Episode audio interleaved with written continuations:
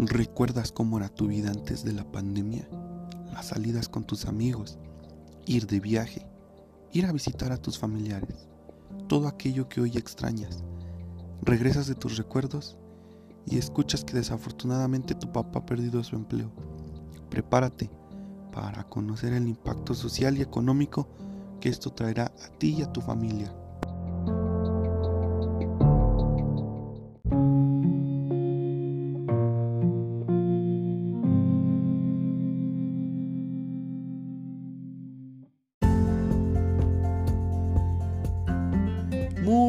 Buenas tardes a todas las personas que estén escuchando este episodio de Ponte Trucha.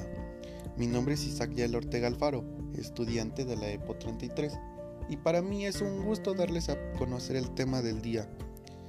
Sé que ya escuchaste lo narrado anteriormente, y prácticamente el tema es dar a conocer los impactos económicos y sociales que trajo la pandemia en el municipio de Metepec. Para ello, se realizaron investigaciones en portales web de confianza. Así que, vamos allá.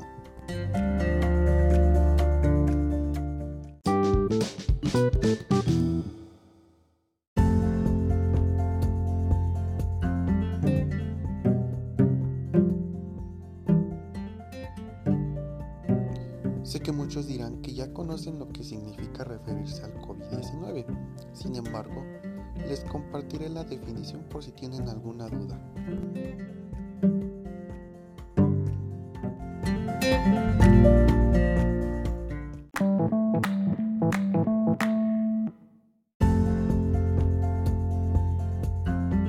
¿Qué es el COVID-19?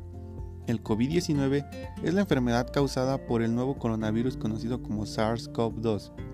La Organización Mundial de la Salud tuvo noticia por primera vez de la existencia de este nuevo virus el 31 de diciembre de 2019, al ser informado de un grupo de casos de neumonía vírica que se habían declarado en Wuhan, República Popular China.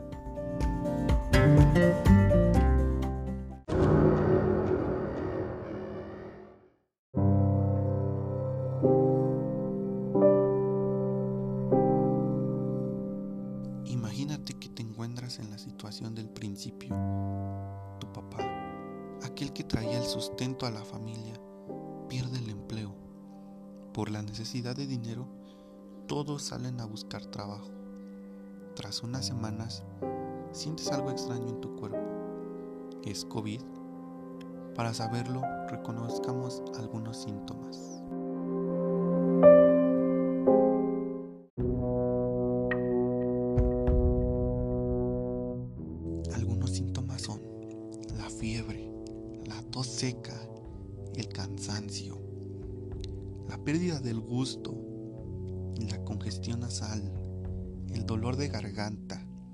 Dolor de cabeza, dolores musculares, diferentes tipos de erupciones cutáneas, náuseas, diarrea y escalofríos. Acabas de ver eso en internet. Te das cuenta que has perdido el olfato y el gusto. Te duele la cabeza. Tienes dolores musculares. Cuentas con varios síntomas. Le preguntas a tus papás si sienten lo mismo y te dicen que sí. Con el poco dinero que tienen, deciden realizarse la prueba y dan positivos. Momento de cuarentena obligatoria.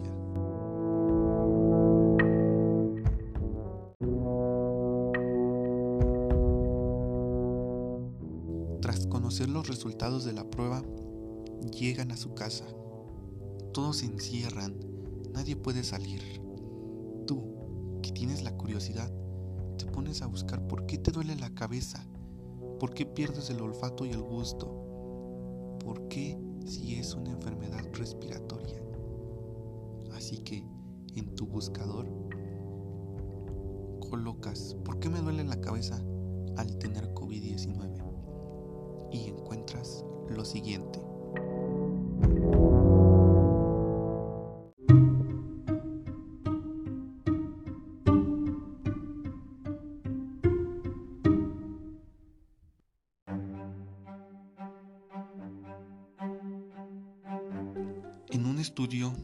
Recientemente se han observado una serie de problemas neurológicos asociados a esta infección, que incluyen la falta de olfato, el gusto, la cefalea, la mialguías, estados confusionales, mareo, crisis epiléptica y parálisis de nervios craneales periféricos. Dices, tengo todos esos síntomas. ¿Qué pasa? Sigues leyendo y dice, tanto como un daño directo viral como diversos mecanismos inflamatorios e inmunológicos secundarios por este virus pueden ser responsables de dichas alteraciones del sistema nervioso. El acceso del virus puede tener lugar tanto desde el torrente sanguíneo como a través de los propios nervios periféricos.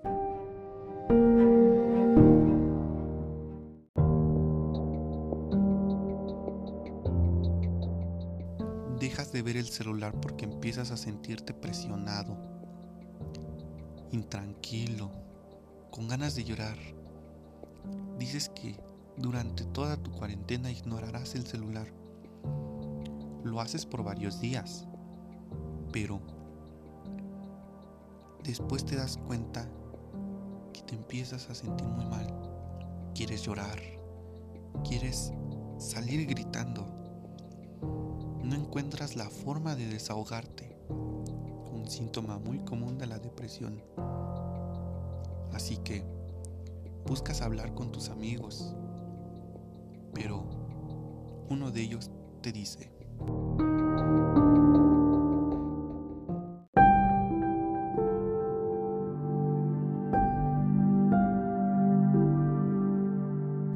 Oye, ten cuidado. Le respondes, ¿por qué? Te manda una noticia que dice lo siguiente.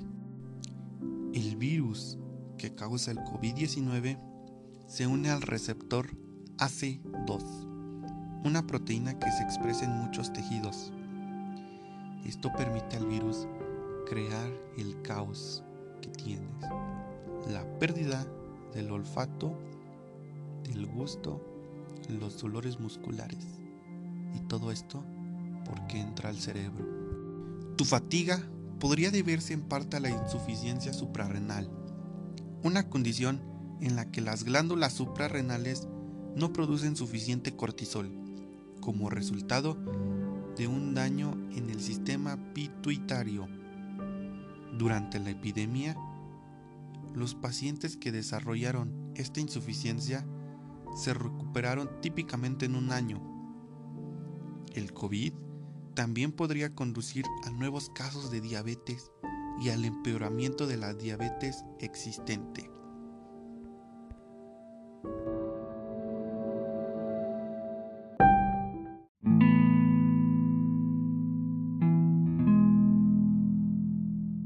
Llega el día, por fin, después de una larga cuarentena te enteras que ya estás bien, porque vas y tu prueba sale negativa.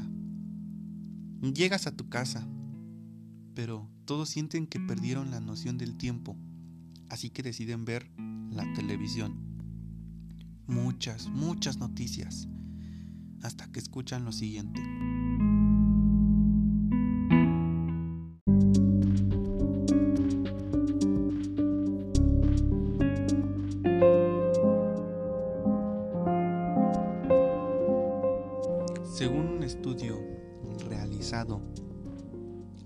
Mes de junio de 2021, en el Estado de México hay un total de 159.227 casos positivos por COVID, de los cuales hoy 3.875 son reportados por el municipio de Metepec.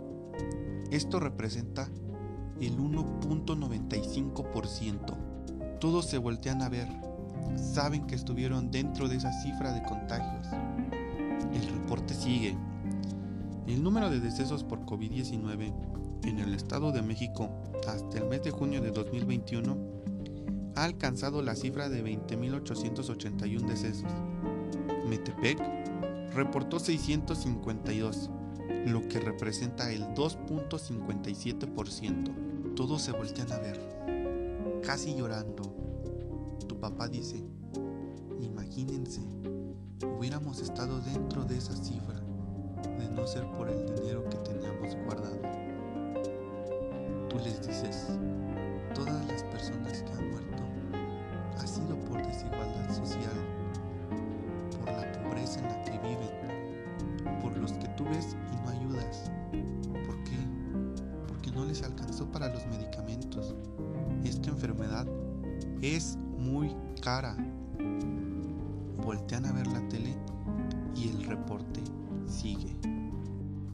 Compañero, ¿nos repasarías el número de contagios y decesos de Metepec por cada mes? Claro que sí. Empecemos. En abril de 2020 se reportaron 47 contagios y 5 decesos. En mayo, 287 contagios y 39 decesos. Junio, 482 y 77 decesos. Julio, 219 contagios y 50 decesos. En agosto, 373 contagios, 28 decesos. Septiembre, 250 contagios y 25 decesos. En octubre, 234 y 34 decesos. En noviembre, 303 contagios y 44 decesos. Pasamos a diciembre, donde se sucedieron 493 contagios y 104 decesos. En enero de 2021, 525 contagios y 131 decesos. En febrero, 228 contagios y 61 decesos. En marzo, 190 y 40 decesos. En abril, 101 contagios y 13 decesos.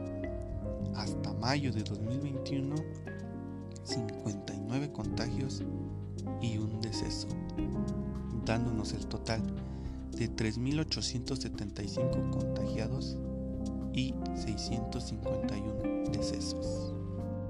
Te quedas pensando y dices, estuve en una batalla Sé que ahorita está el programa de vacunación y por eso se están reduciendo los contagios. Sin embargo, no hay que dejar de cuidarse. Vas y se lo dices a tu papá. Tu papá te dice que tienes razón. Entonces, mm, te dice, no solo es eso, también hubo mucho desempleo. Mira, ya pusieron las cifras en la televisión si te das cuenta, 7,9% de desempleo. Todo por los descansos que dieron las empresas. Y es que era obligatorio. Era una crisis sanitaria. No sabíamos qué hacer. Se acaba el noticiero y vas a tu cuarto. Tomas tu celular y mandas mensaje a tu grupo de amigos. Ya estoy bien. Ti te entra la curiosidad de saber si tuvieron algún impacto económico. Así que escoges a cinco compañeros de tu elección. Entonces, revelas lo siguiente.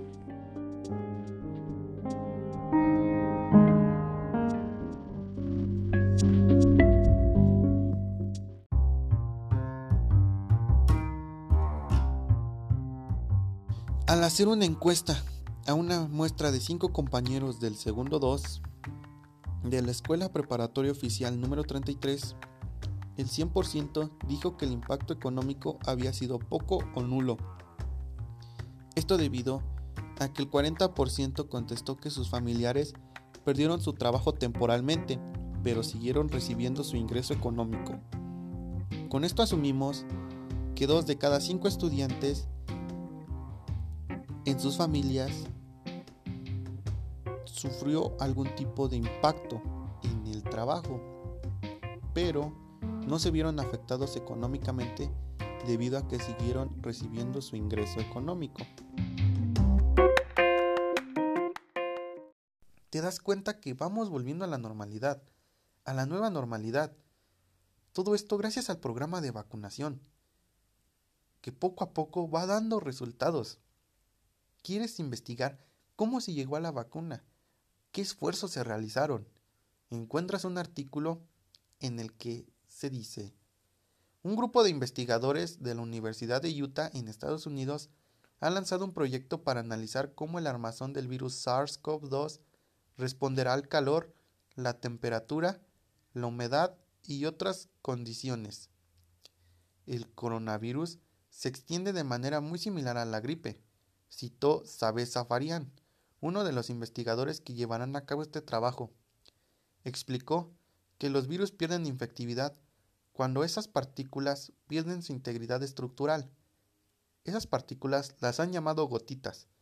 Así, usando física, buscaremos cómo las gotitas evolucionan en diferentes condiciones, cambios de temperatura, condiciones climáticas, fuerza, etc. Entonces, así sabremos cómo afectan a cuán infecciosos son estos virus. Lo ven, poco a poco vamos regresando a la normalidad, a la nueva normalidad. Sí, muchas de las familias salieron afectadas por la pandemia, debido a la pérdida de empleo temporal o permanente. Tuvieron que salir a buscar trabajo para seguir teniendo un ingreso económico, provocando una serie de contagios, pues no sabías qué persona tenía el virus en incubación. Pero, ¿y si nosotros mismos fuimos los causantes de todo esto? Puede ser que el planeta nos haya mandado una advertencia para dejar de explotarlo sin control. Actualmente, se han realizado esfuerzos para reactivar la economía. Al principio solo se reactivaron las actividades económicas esenciales.